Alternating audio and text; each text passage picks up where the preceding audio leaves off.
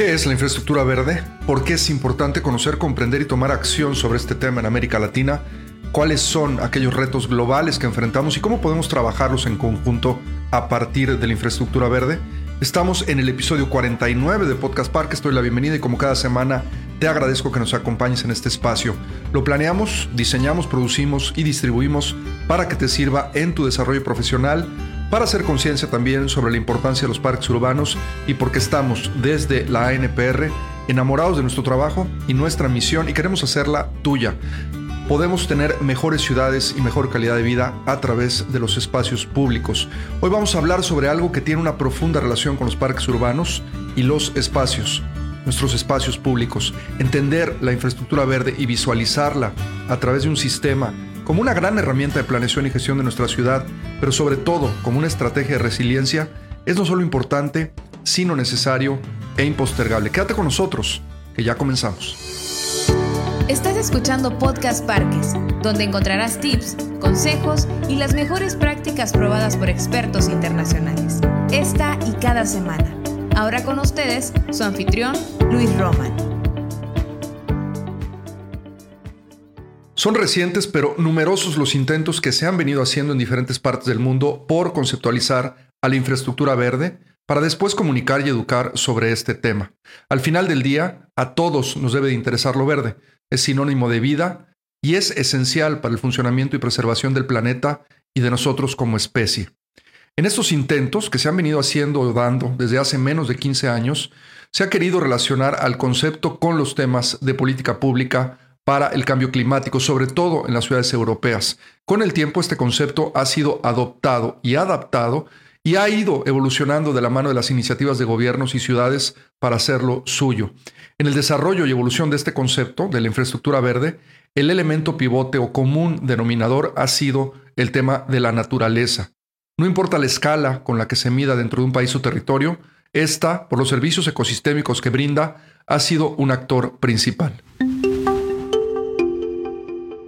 Hablando ya de estos servicios y haciendo referencia a la literatura, podemos comentar que estos se dividen en servicios de mitigación y servicios de adaptación. Entre los primeros, los de mitigación, se pueden encontrar cuestiones como la captura del carbono, la promoción de viajes sustentables, la reducción del uso de energía, por ejemplo, para la calefacción y el enfriamiento en las casas, eh, la provisión de energía renovable, la provisión de materiales de construcción que sean menos intensivos en el uso de energía y también la producción de alimentos próximos a destinos de consumo.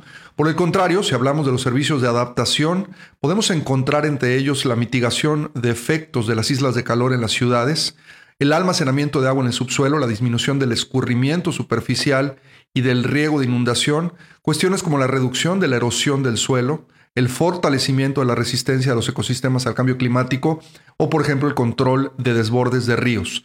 Pero todo esto, ¿qué es la infraestructura verde? Vamos a hablar por ahora, porque es importante la semántica, de algunas definiciones. Esto nos puede ayudar a ir adoptando el concepto. Lo más importante en este proceso de un proceso de conocimiento es hacerlo nuestro, es hacerlo relevante para nuestra vida comunitaria y también poder entender cómo convertirlo en una herramienta, sobre todo cuando lo podamos transformar en un sistema que sea esta operativa. Esto es al final planear, ejecutar y evaluar. Vamos a mencionar de manera muy rápida tres definiciones sobre lo que es infraestructura verde que se encuentran disponibles en línea. La primera es la definición de infraestructura verde mejorando la capital natural de Europa, que es eh, puesta en el 2013 en circulación. Y esta dice, es una red estratégica planificada de espacios naturales y seminaturales y otros elementos ambientales diseñados y gestionados para ofrecer una amplia gama de servicios ecosistémicos. Incluye espacios verdes o azules si se trata de ecosistemas acuáticos, ya hablaremos en un momento del agua, y otros elementos físicos en áreas terrestres, naturales, rurales y urbanas y marinas. La segunda es de Valdés y Folcus de 2016 y esta dice, es una estrategia de planificación que requiere posicionar al territorio como un sistema en el que interactúan escalas como el barrio, la ciudad y la región con sus respectivas infraestructuras y en el que los espacios verdes desempeñan un papel necesario como punto de ordenamiento. Y la última definición, que es en la implementación de infraestructura verde como estrategia para la mitigación y adaptación al cambio climático en ciudades mexicanas, esta hoja de ruta que menciona, se puede hacer referencia a la infraestructura verde como un sistema en el que interactúan las esferas humanas y ambientales, siendo esta última una de los principales soportes para el desarrollo y calidad de vida del ser humano, al proporcionar los servicios ecosistémicos indispensables para el funcionamiento de las distintas dinámicas urbanas, incluyendo la movilidad. Si bien contamos con este tipo de definiciones para tener un mejor norte, es importante decir que el término ha ido evolucionando con el paso del tiempo. Lo importante es poder hacerlo operativo, como lo mencionamos hace un momento, y que a través de un modelo de gestión integral pueda, uno, brindarnos soluciones a los problemas del cambio climático que estén basadas en la naturaleza y sus procesos, y dos, trabajar bajo un criterio multiescala, es decir, que varias disciplinas puedan participar en o durante el proceso. Vamos a mencionar ahora o a cubrir cuáles son los elementos de la infraestructura verde a medida que este concepto, como lo hemos mencionado, ha evolucionado, y estamos a punto de pasar a explicarlo de manera más práctica, varios elementos, según diversos autores, se han ido añadiendo a la infraestructura verde. Entre ellos podemos ubicar como elementos de infraestructura verde a las calles arboladas y sombreadas, por ejemplo, a los andadores peatonales o arbolados, a las ciclovías seguras, temas como las barreras acústicas vegetales, los techos verdes o inclusive los pavimentos permeables, entre muchos muchos, muchos otros. Hemos cubierto hasta acá, hasta ahora, en lo que llevamos del podcast, los antecedentes de la infraestructura verde, algunas de sus principales definiciones y algunos de los muchos elementos que pueden formar parte de ella. Decidimos hacer esta entrega de Podcast Parques porque a pesar de que este tema es relativamente nuevo en nuestras ciudades, no solo tiene una profunda relación con la vida en el planeta, pero los espacios públicos y parques urbanos, porque forman y deben formar parte de los escenarios de la infraestructura verde, durante el mes de octubre del 2020, el año pasado, grabamos el episodio 4 de Podcast Parques.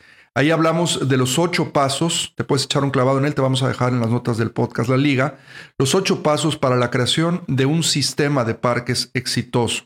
Semanas después de haber publicado el episodio recibí una llamada de Leticia Roche. Leti es arquitecta y desde hace muchos años está liderando temas relacionados a la infraestructura verde en la ciudad de Mérida, en México. Leti me llamó y me dijo, Luis, estoy muy interesada en que desde el municipio de Mérida podamos llevar el tema de la infraestructura verde a otro nivel.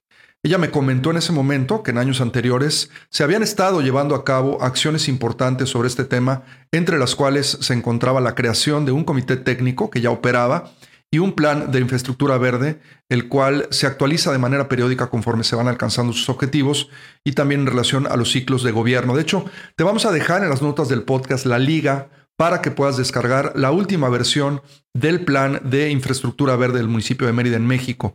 Estamos seguros de que te va a servir mucho al momento de enriquecer tu proceso o empezar con él cuando se trate de generar acciones para la infraestructura verde en tu ciudad. Empezamos Leti y yo a platicar sobre el tema a partir de octubre del 2020. Invertimos muchas horas analizando qué se había hecho en los años anteriores en esta ciudad, en Mérida, y qué pasos nuevos se tenían que seguir. La intención creo fue muy clara desde el principio, cómo lograr generar un sistema de infraestructura verde que funcione como una herramienta para el manejo y la conservación de la misma. Otro de los actores importantísimos, además de Leti y su gran equipo, ha sido la arquitecta Marisabel Velázquez, que además es urbanista y ha estado trabajando en decenas de proyectos de espacios públicos y parques urbanos, junto con Parques de México y también de manera independiente desde hace muchísimos años.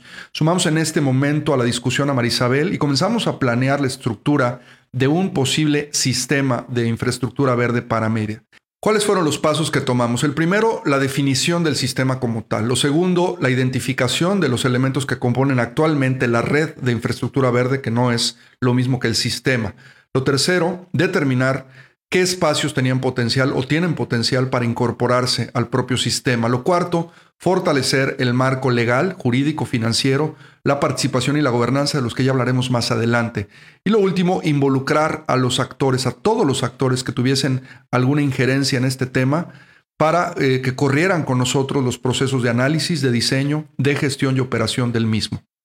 Otra de las cosas importantes que pudimos entender es que las ciudades necesitan sistemas de espacios públicos y parques urbanos, pero que la infraestructura verde incluye a estos y a otros elementos más. A esto nos referimos cuando hablamos de la siguiente mejor práctica, que lo pusimos en el título de este episodio. Esto hace mucho más compleja la ecuación, pero es de vital importancia entenderlo. Esto es algo de lo que aprendimos.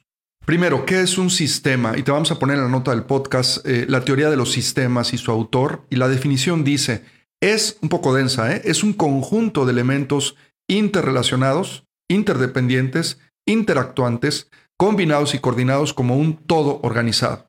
Y esto es en pos de un objetivo común. Y el resultado, el famoso output, es mayor que el de la sumatoria que se obtendría si las unidades actuaran independientemente. Dijimos que era un poco denso. Bueno, después de entender que es un sistema, habría que entender qué se ha dicho ya sobre los componentes de la infraestructura verde. Dentro de una de las definiciones que dimos en la primera sección de este episodio y promovido por la Secretaría de Desarrollo Territorial y Urbano de México, ya tuvimos en su momento un episodio también sobre la norma mexicana de espacio público y también por el gobierno alemán, te lo compartimos también en las notas todo esto, contamos con una hoja de ruta para la implementación de infraestructura verde en ciudades mexicanas. Esto fue interesante para comprender los componentes de la misma. En esta hoja de ruta, un documento que de verdad vale mucho la pena que puedas leer con detenimiento, los autores y los promotores nos hablan de cuatro ejes temáticos en donde se pueden realizar acciones, pero al mismo tiempo detectar situaciones problemáticas relacionadas a la infraestructura verde. Voy a citar, son de acuerdo con el Estudio de Infraestructura Verde y Corredores Ecológicos de los Pedregales, Ecología Urbana del Sur de la Ciudad de México de Suárez en el 2011, el agua, la movilidad, el espacio público y la biodiversidad, estos cuatro ejes temáticos.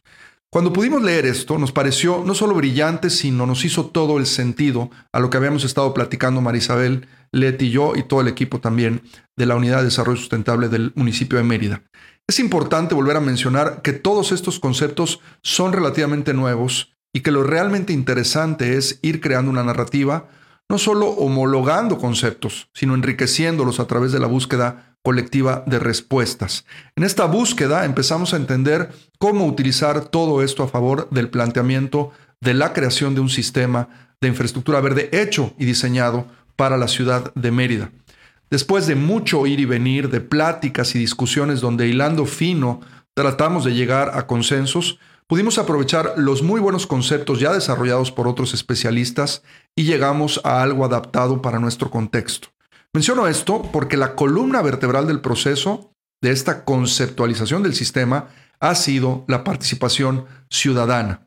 Cuando trabajamos en comunidad y nos ponemos de acuerdo, entendemos que el proceso de contextualización es sumamente valioso pero también es imprescindible. Hemos comprendido que mucho está en la comunicación. ¿Quiénes somos y cómo nos ponemos de acuerdo? ¿Qué entiende uno y el otro sobre estos conceptos? ¿Cómo los abordamos desde nuestro trabajo particular? ¿Cómo suma mi participación a la creación y operación de un sistema? Y finalmente, ¿cómo llegamos, que era una de las partes más importantes de nuestras primeras intenciones, cómo llegamos a una visión común de lo que es la infraestructura verde? Esto último ha sido lo más importante del proceso. Hemos podido enriquecer los conceptos previos y hacerlos propios, y de las adhesiones más importantes al proceso hemos podido delimitar las siguientes. 1. El concepto de ejes temáticos lo adaptamos y migramos para hablar ahora de escenarios contenedores.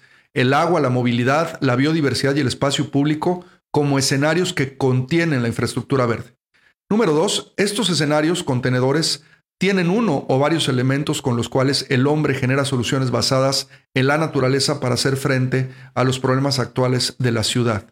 Número tres, en esta delimitación de las dimensiones, entendimos entonces que el agua y la biodiversidad están entendidas bajo la dimensión natural y el espacio público y la movilidad podrían estar entendidas bajo la dimensión humana. Y cuatro, cada escenario contiene hacia su interior subdivisiones. Aquí es donde se encuentra el elemento operación o marco operativo, como lo hemos llamado.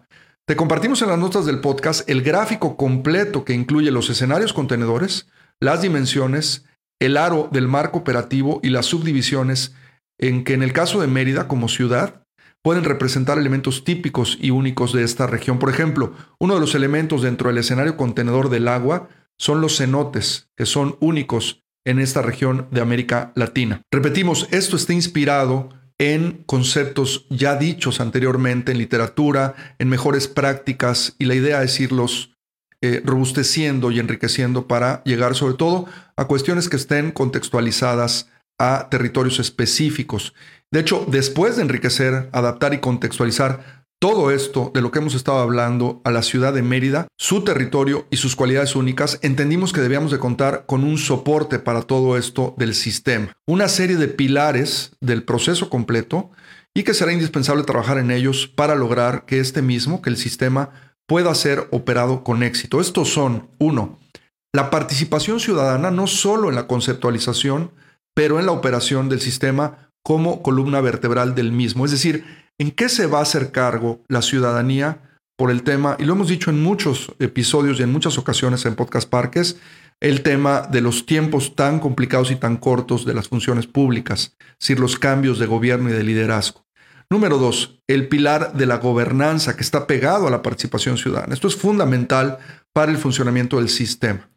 Número tres, el pilar del financiamiento, que también lo hemos mencionado mucho aquí, para parques barriales, para sistemas de parques, para grandes parques, etcétera, es de dónde y cómo vamos a obtener recursos para poder operar esta intención de hacer un sistema. Número cuatro, el pilar de la normatividad. ¿Cuáles serán las reglas del juego para poder operar el sistema?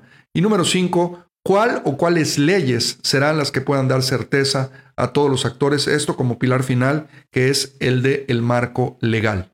Con la creación de la visión común, que ha partido de la semántica y los conocimientos individuales, pero que será complementada con la teoría y las mejores prácticas, hemos comenzado a poner los cimientos para la creación de un sistema de infraestructura verde en el ejemplo de la ciudad de Mérida en México. En los siguientes meses estaremos trabajando en el desarrollo completo del sistema que como lo mencionamos al inicio debe de trascender. No nos sirve de nada invertir meses y recursos en estudios y libros de buenas intenciones cuando no podemos de manera operativa echarlos a andar y que funcionen para nuestras ciudades. En este reto andamos y andaremos. Si estás haciendo tú esfuerzos de manera particular para poder generar una ciudad más equitativa, saludable, incluyente y resiliente a partir de la infraestructura verde, comparte con nosotros y mantente en la conversación. Necesitamos todos ser generosos y sobre todo participativos cuando se trate de generar conocimiento que ayude a otros a avanzar más rápido. Nuestra carrera apenas comienza, pero ya vamos tarde. Compartimos retos globales, pero necesitamos generar soluciones locales y el planeta no nos puede esperar más. Muchas reflexiones nos esperan sobre la infraestructura verde y su desarrollo en las ciudades latinoamericanas. Hasta aquí hemos llegado con este tema, pero si quieres profundizar y conocer de esto y de cientos de temas más que te ayuden a mejorar tu práctica profesional, únete a la Asociación Nacional de Parques y Recreación y sé parte de esta comunidad de profesionales en parques, recreación y espacios públicos de América Latina. Ingresa a www .anpr.rg.mx y conoce todos nuestros recursos. Tenemos muchos gratuitos como este podcast y algunos que son exclusivos, muy buenos por cierto, para nuestros miembros. También te invitamos a que te suscribas a Podcast Parques para que de esta manera todas las semanas de manera automática recibas los contenidos que preparamos para ti. Gracias por escucharnos y ayudarnos a compartir este movimiento cada vez que lo haces. Ayudas a más personas a conocer sobre la labor de eh, nuestra organización y la importancia del sector de los parques urbanos en nuestra región, en América Latina. Nos escuchamos la próxima semana en otra emisión más de Podcast Parques. Nuestro podcast ha terminado. Te recordamos visitar nuestro sitio web www.anpr.org.mx y seguirnos en redes sociales como arroba ANPR México.